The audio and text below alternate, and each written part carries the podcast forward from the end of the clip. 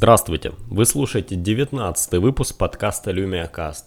Сегодняшний выпуск будет полностью посвящен билду, всем крутым штукам, которые на нем показали Microsoft. И начну я, пожалуй, свой подкаст так же, как Microsoft начинали презентацию, э, с новостей про Azure, про Docker на Windows. Хотя эти новости, наверное, многим будут и не особо интересны, но они дали понять, что Build это именно конференция для разработчиков – прошлые разы Build начинали с э, показа Surface новых, в этот раз его, кстати, вообще не показали, четвертой версии пока нет, ну или есть, но покажут на какой-то другой выставке. Но начало все сугубо-сугубо скучно и сугубо для разработчиков. Azure сильно вырос, он, насколько я знаю, по статистике сейчас догоняет, точнее по доходам он догоняет амазоновский cloud. Появилось много крутых штук, я не буду особо в это углубляться, наверное, если вам хочется послушать про Docker, то стоит послушать подкаст Радио-Т. А, единственное, что скажу, что лично меня удивило, это Elastic Database Pool, мы говорили когда-то в своей компании о этой возможности, и решалось это все при помощи костылей. А теперь это реализовано в Azure прямо из коробки. Мне кажется, круто. Также рассказали про новый Windows Store for Business, про GitHub Enterprise для Azure и много многих вещей, которые будут интересны именно корпоративным клиентам Microsoft э, и тем, кто делает все для бизнеса. Так начали презентацию, а, после чего снова вышел Сатья Наделла на сцену и рассказал про планы Microsoft превратить Office 365 из просто сервиса в платформу. Ну, сейчас модно делать все платформой, как вот Facebook делает из своего мессенджера платформу с кучей приложений. Так вот теперь Microsoft хочет сделать из офиса платформу. В чем, собственно, суть? Суть в том, что разработчики при помощи дополнительного плагина на Visual Studio могут писать свои апчики для приложений Office 365. Уже показали приложение Uber для Outlook, показали приложение Smart Sheet, которое позволяет как-то там распланировать день для всей команды. Uber интересно работает, когда вы сетапите какой-то митинг или какую-то поездку в Outlook, то можете сразу заказать себе такси. Ну, в общем, такие небольшие примочки, которые помогают работать. Не знаю, насколько будет это востребовано, скорее это просто интересная возможность, которую Microsoft могут использовать в будущем. Ну, например, они могут просто проплатить какому-то сервису, чтобы те сделали свой add-on. Вряд ли кто-то будет заморачиваться и делать это прямо вот на постоянной основе. И раз уж мы заговорили про Visual Studio, то перейдем, наверное, к одной из основных новостей. То есть все, что было раньше, это было так. Зал скучал, скажем прямо, зал который, зал разработчиков, который сидел, наблюдал за конференцией, до этого времени он так, в общем-то, скучал. Единственная так, новость, которая приободрила всех, это был докер. Докер на Windows. После чего реально Microsoft смогли взорвать зал следующей новостью. Новостью касательно новой среды разработки Visual Studio Code.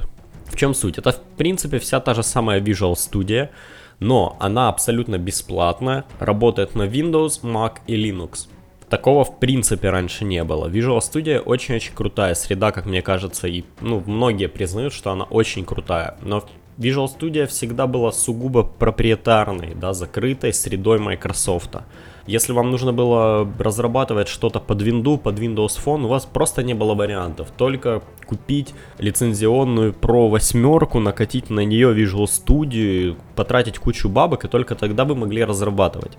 Теперь же можно, ну не знаю, на бесплатную Ubuntu накатить бесплатную Visual Studio Code, которая, кстати, уже доступна, по-моему, в бета-версии на сайте, но она и будет доступна бесплатно всегда. В общем, накатить одно поверх другого и реально иметь отличный инструмент для разработки, ну, пускай даже не для платформы Windows, а, ну, для, скажем, каких-нибудь э, веб-приложений или веб-сайтов, да, все-таки Visual Studio и для этого подходит очень-очень неплохо. Также показали 4 типа новых приложений, которые можно добавлять в Windows Store. Собственно, зачем это? Да? Мало дать разработчикам возможность э, разрабатывать. То есть дать им Visual Studio и сказать пишите. Нужно еще убедить их, что разрабатывать достаточно просто. Потому придумали 4 новых типа приложений. Первое, о чем заявили, это о том, что HTML5 веб-сайты можно зарегистрировать как отдельные приложения в Store.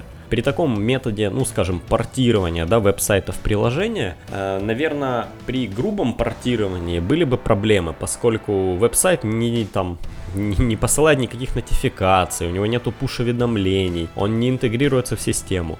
Но, как выяснилось, это все можно доделать. То есть вы, не знаю, я пока не знаю как, я сам не, не пробовал, не вникал. Ну, как я подозреваю, веб-сайт переделывается в некий проект, проект открывается в Visual Studio, вы его редактируете как вам нужно. Ну, например, меняете немножко дизайн, или дизайн не трогаете, если он у веб-сайтов подходящий, а допиливаете какую-то поддержку, Кортаны, нотификации, вот то, чего, то, что должно быть в любом нормальном приложении. После чего компилируете, получаете приложение и постите его в магазин Windows. Здесь ничего удивительного, потому что и так огромное количество приложений имеют разметку, э, сделанную при помощи HTML5. То есть это, это в принципе никого не удивило. Да, неплохая идея.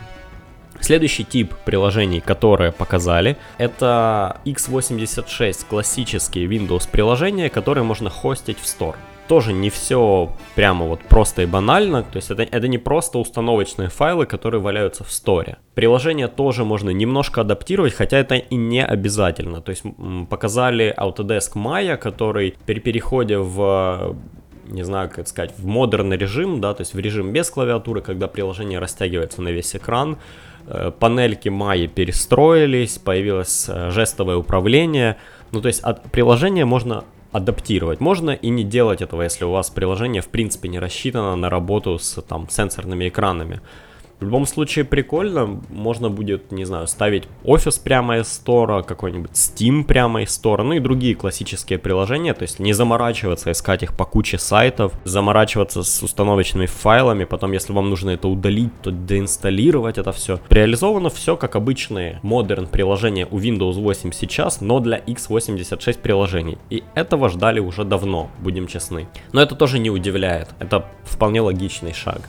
Третий тип приложений, про который уже долгое время ходили слухи, это портированные Android приложения. Я изначально боялся такого типа приложений, поскольку если бы Microsoft делали как BlackBerry, то есть они просто в параллельном процессе ранили Java машину, на которой отрабатывались бы приложения, мы получили бы огромное количество багов, несовместимостей, проблем с да со всем чем угодно, с UI, который невозможно переделать и так далее и тому подобное.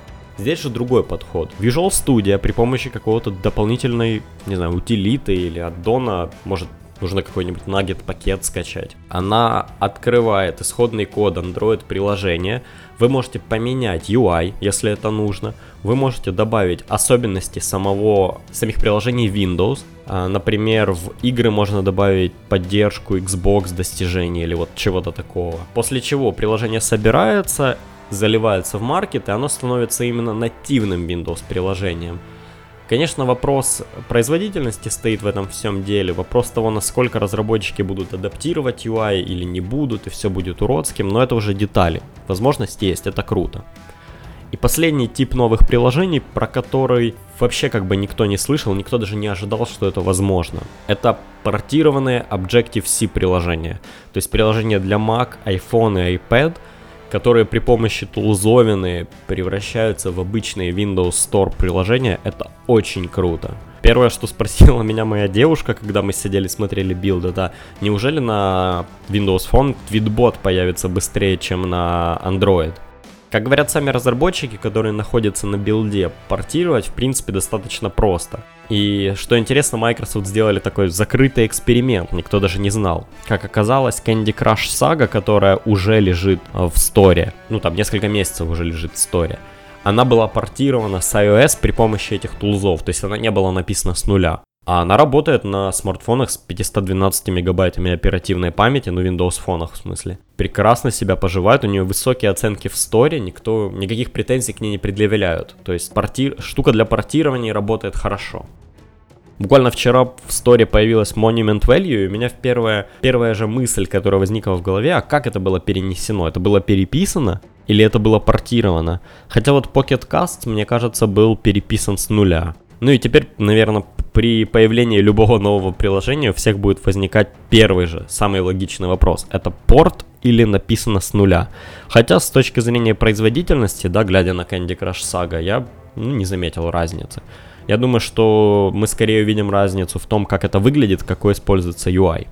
Также показали тулзу для переделывания приложений, которые были написаны на Silverlight, да, достаточно старых приложений под там, ну не знаю, наверное, начальную версию Windows Phone 8, даже не под 8.1. Тулза, которая превращает эти приложения универсальные и позволяет их запускать на там Windows 10 и Windows Phone 10. Как сказал Руди Хьюн в своем блоге, он, он достаточно неплохо описывал все, что происходило на билде. Он пробовал перенести одно из своих старых приложений, кажется 6 Snap, и у него удалось перенести 92% приложения при помощи этой тулзы. Ну, собственно, все, кроме какого-то странного контрола, который они писали сами. По-моему, очень неплохой результат. Также показали новые гайдлайны для Windows 10 и Windows Phone 10 которые призваны объединить эти две системы с точки зрения дизайна и позволят делать универсальное приложение, что тоже хорошо. То есть не будет так, что вот вам тулзы, вот вам куча методов порта, а что портировать и как эти приложения должны выглядеть, э, никто вам не скажет. Ну, как, как с Material Design, где Google сами себе противоречат, э, где есть куча там различий между тем, что написано в документе и самими приложениями Google, и никто тупо не знает, как же его нужно сделать. Хотя недавно Google тоже обновили гайдлайны, это хорошо, надеюсь, там это поправили. После реально огромного шквала аплодисментов, которые вызвали новости про 4 новых типа приложений и бесплатную Visual Studio, на сцену вышел Бельфиоре, который показывал что-то новое в Windows 10, хотя, ну, надо понимать, что это сложно, поскольку билды Windows 10 выходят, наверное, каждую неделю. То есть все самое новое и так все видели. Но что же смогли показать? Смогли показать новый переосмысленный планшетный UI. Не знаю, насколько он хорош или плох, но я думаю, он более интуитивен для новых пользователей. Это уже окей. Насколько я знаю, люди заметили новые системные звуки в Windows, хотя я, честно говоря, не слушал их. Что показал сам Бельфиора? Он показал новые панельки в Windows 10, у которых, ну, собственно, это те же самые панельки, что и были, но с эффектом прозрачности Aero, как Windows 7. Как он сам сказал, пользователи Windows 7 очень просили оставить прозрачность, еще что-то такое. Ну да, ведь мы давайте вернем панельки XP, нас же XP-шников много там сидит. Не будем делать новый дизайн, да, не будем делать новый хороший дизайн. Давайте перелепим аэро, вернем клипи, блин, я не знаю. Вот, вот это все. Корзину квадрат... А, ну да, корзина уже квадратная. В общем, спорное, как по мне, решение. Опять будет винда говорить, ой, у вас слабая система, не хотите ли вы выключить аэро? Вот нафига вот это все. Мне кажется, у Windows 8 в плане дизайна, ну, совсем никаких проблем. Все читабельно, минималистично, плоско, соответствует последним трендам. С новыми шрифтами в Windows Phone 10, э, Windows 10, простите, с новыми контролами она выглядит элегантно. Зачем там нужна прозрачность? Но только вот для семерочников. А также показали новую фишку, которая, по-моему, называется Spotlight, я это называю подсказки. Собственно, если вы пользуетесь Windows 10 и долго не используете, ну скажем, картану, или вообще никогда ее не использовали, то в какой-то момент на экране блокировки вашего там планшета, компьютера отобразится э, какая-то тематическая картинка с картаной, с, с подсказкой о том, что у вас есть голосовой помощник или вот что-то такое. Это призвано помочь новым пользователям узнать новые фишки системы. Эта вещь отключается в настройках, слава богу, то есть вам, если не хотите, вы не будете это видеть. Но интересная идея вот так вот рассказывать о возможностях системы. Ладно? А если то, что показали про Windows 10, было в принципе не очень занимательным, то вот то, что показали про Windows Phone, было действительно круто. Показали новую возможность Windows Phone 10, которая называется Continuum. Собственно, при подключении Windows Phone к монитору интерфейс перестраивается, вы получаете такой мини-ПК. Представьте, что у вас есть офис да, на полноценном ПК. Это тот же самый офис, что работает на Windows Phone 10. Просто на Windows Phone он был ужат. Ну, ужат в плане дизайна невозможностей. А подключая Windows Phone обратно к монитору, вы как бы разжимаете офис. И то же самое касается других приложений. Понятно, что вы не сможете установить какие-то x86 приложения или накатить на Windows Phone Steam и потом подключить к монитору и играть. Нет. Но в дороге, или как сами Microsoft рассчитывают в странах, где люди выбирают купить ПК или купить смартфон, это может быть, наверное, решающим каким-то фактором для покупки, хотя я очень сомневаюсь. Подобные идеи мы уже видели у Ubuntu, у них не полетело, но мне кажется, у Microsoft просто сейчас, в данный момент с Windows 10, лучше база софта универсального, да, который перестраивается под разные экраны, чем в свое время было у Ubuntu. У них все-таки это как будто две разные системы, зашитые в память, а тут одна адаптивная. Может полететь, может быть очень круто, но представьте себе, вы подключаете свой смартфон к монитору, открыли там новый браузер, да, посмотрели все, что вам надо, захотели поиграть, просто постримили на смартфон с вашего Xbox One, а эта возможность будет. Работать с документами, да пожалуйста. Наверное, да, для тех, кто производит контент в виде какого-то там монтажа видео, в виде 3D моделей, сделанных в профессиональном софте, это совсем не подойдет. Но, честно говоря, там буквально недавно у меня накрылся комп, и вот подключить к монитору смартфон и получить, ну скажем, 60% того, что я делаю на компьютере, просто с смартфона, это было бы неплохо, неплохая опция. Что интересно, сам Бельфиоре спалился, потому что он сказал, что то, что показано на сцене, это не реальный рабочий прототип, он не может показать реальный рабочий прототип, поскольку его у него нет. Лично для меня это прозвучало как в новом флагмане Windows Phone будет HDMI выход, ну для того, чтобы коннектить мониторы. Хотя никто и там, ну не отрицает, да, Мирокаста.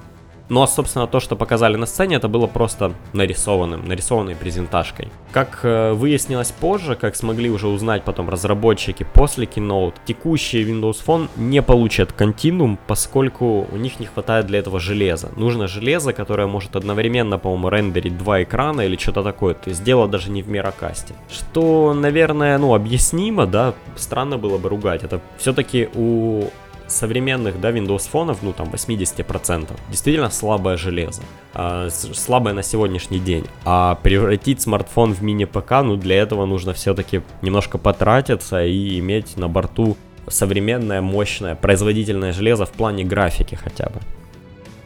И раз уже мы заговорили про новый браузер, то на сцене Build 2015 заявили о официальном имени нового браузера Microsoft. Это имя звучит как Microsoft Edge.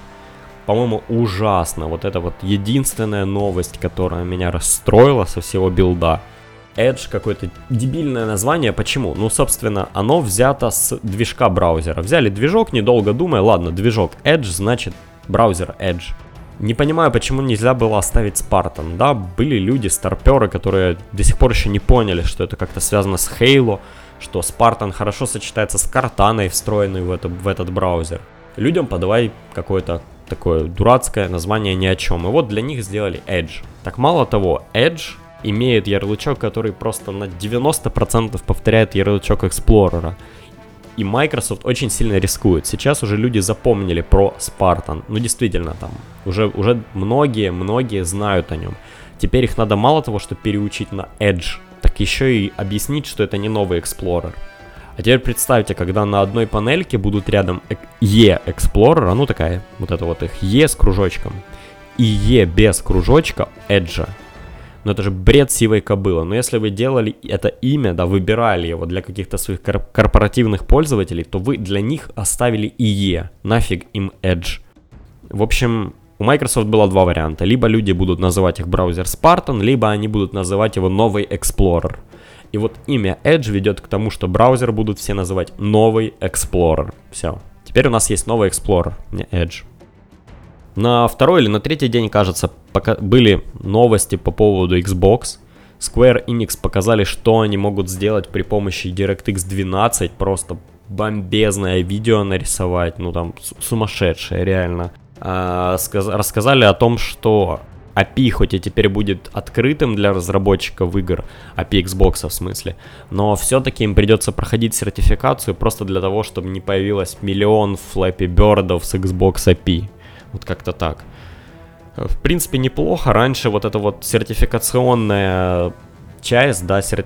прохождение сертификации у Xbox была болью разработчиков. Я надеюсь, что сейчас будет все окей, что ну, не будет каких-то перегибов, и можно будет достаточно быстро и без проблем, ну если у вас не проблемная какая-то игра, да, без проблем, без лишних затрат зарелизить Xbox игру на Windows Phone. Это очень-очень нужно.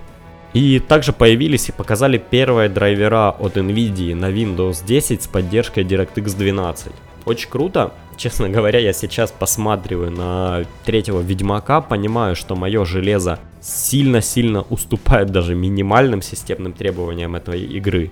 Но я надеюсь, что как только выйдет Windows 10, CD Projekt заморочится, оптимизирует все под DirectX 12, и мы получим boost FPS просто за счет новой технологии, за счет нового драйвера. Ну и возможно даже на чуть более старых видеокартах можно будет поиграть в современную игру, поскольку DirectX 12 по тестам сильно-сильно помогает в производительности самой системы. Чем Microsoft просто взорвали всем голову, так это презентация HoloLens. В этот раз она была чуть-чуточку длиннее, чуть меньше видео, именно показывали возможности системы. Сначала на сцену вышел первый э, подопытный, который был одет в HoloLens, скажем так. Он показывал то, как универсальные Windows 10 приложения могут быть перенесены на HoloLens. Показали Skype, Outlook, видеопроигрыватель, которые выглядят как в принципе плоские окошки, но висящие в воздухе. Их можно закрепить на стену, их можно растянуть, ну, в случае видео, например. Календарь листается взглядом, еще там что-то такое. И в любом случае, любое Windows 10 универсальное приложение – можно портировать для работы с HoloLens. Само собой, если вам нужно показывать в воздухе какую-то 3D модель, то нужно заморочиться. Но плоское приложение, которое, ну, там, не знаю, RSS Reader, портируется достаточно просто. Второй человек, который вышел на сцену, был просто демонстрацией того, что Microsoft работает с какими-то сторонними компаниями, они работают с медицинскими учреждениями, подготовили такую демку того, как может выглядеть э, программа для обучения студентов, в которой был показан человек, да, вот голограмма человека, которую можно было раскладывать на несколько слоев, посмотреть его скелет, мышцы, органы, увеличить органы. Ну, то есть чисто такая штука для обучения, но выглядело реально круто. И последняя часть презентации HoloLens была связана с небольшим роботом. На сцену выкатили такую колесную платформу, достаточно тупую, без сенсоров, которая ездила. Но суть в том, что Поскольку сама платформа не имеет никаких датчиков, почти никаких, она не может определить, как ей проехать, как а, а объехать какое-то препятствие. И датчики HoloLens, поскольку они видят комнату, ну как трехмерную модель, они передавали данные о среде на робота, и тот уже строил маршрут в зависимости от данных. По-моему, очень интересное да, применение. Я думаю, мы в будущем увидим больше и больше вот таких вот каких-то странных, необычных э, способов применения HoloLens, про которые даже не задумываемся, поскольку это ну настолько новая вещь, что сложно даже себе представить, что можно с ней делать. Были выбраны 100 разработчиков, э, которым раздали HoloLens на презентации, на три дня закрыли в некой академии – где учили, как портировать приложение, как писать приложение на HoloLens. Вот это вот очень правильно, чтобы не было так, что когда HoloLens выйдет на рынок, про него знали и умели под него писать только три каких-то там больших компании, а другие разработчики вообще ни сном, ни духом. Из минусов, да, которые можно сказать, те, кто пробовали его, говорят, что угол обзора голограмм, он узковат. И бывает так, что вы закрепляете что-то на стену, поворачиваете голову, ваше боковое зрение еще хочет увидеть эту картинку, но сами очки не могут уже ее показать, и она пропадает. Ну, где-то там слева, скажем, или справа, сверху, снизу. Само собой, ну, такой небольшой недостаток, но давайте будем честны. Это хрень из будущего вообще. Мы такое видели только в фантастических фильмах. Уж ладно, угол обзора в пару градусов можно простить. Но из хорошего, что говорят, что то, что было показано на презентации по поводу HoloLens, это в принципе очень близко к конечному варианту. Уже нету каких-то дополнительных проводов, еще чего-то. То есть это реально один модуль, который уже реально работает. Интересная новость была о том, что, ну и, по-моему, Наделла сам признался, сказал, что покупка Майнкрафта была сильно обусловлена тем, что Microsoft разрабатывали HoloLens, и им была нужна какая-то игра, которая хорошо бы смотрелась на этой системе, которую можно было бы адаптировать, и они выбрали Майнкрафт. По-моему, интересное решение. С одной стороны, они завлекают игроков, с другой стороны, молодых игроков, которые любят Майнкрафт. С третьей же стороны, они выпустили Minecraft Modding Tool на Visual Studio, хотя, ну, есть стандартный какой-то моддинг тул, но этот, насколько я понимаю, сильно заточен под винду, или не обязательно, ну, в общем, под работу с Visual Studio и продуктами Microsoft. Ну, например, под написание модов на Xbox. И теперь, возможно, этот тул будет сделан для написания модов на HoloLens. Это круто. Показали полный SDK для Microsoft Band, чего многие ждали, я ждал. А теперь можно написать полностью автономное, нормальное приложение на Microsoft Band. Я очень надеюсь, что Telegram выпустят свое приложение. Если они это сделают, то я, наверное, сразу его куплю. Очень-очень круто, что это было сделано. Ну и в целом, было просто огромное количество анонсов, их, наверное, сложно вместить в один подкаст. Я попытался рассказать вам о самом-самом главном, что произошло на билде. Если вы хотите, то поищите видео киноутов на Channel 9 или почитайте блог того же Руди Хьюна. Огромное количество информации, огромное количество информации именно для разработчиков о том, как работают новые SQL сервера, о том, как работает Azure, Docker. Просто было вылито тьма, тьма информации за три дня. И что интересно, если старые билды, они были достаточно скучны. В первый день рассказывали все интересное, типа Surface, каких-то там новостей о общей базе кода или вот чего-то такого. А следующие 2-3 дня просто показывали куски кода со сцены. В этот раз новостями валили просто каждый день какими-то новыми штуками. И, в принципе, никто не ожидал этого. Очень-очень круто, Microsoft, очень крутой билд, я с удовольствием за ним наблюдал. Всем спасибо, что слушали этот подкаст. Э, не знаю, делитесь им в социальных сетях, ретвитьте, подписывайтесь на мой твиттер, блог. Это все будет на подстере внизу в описании. И всем спасибо, пока.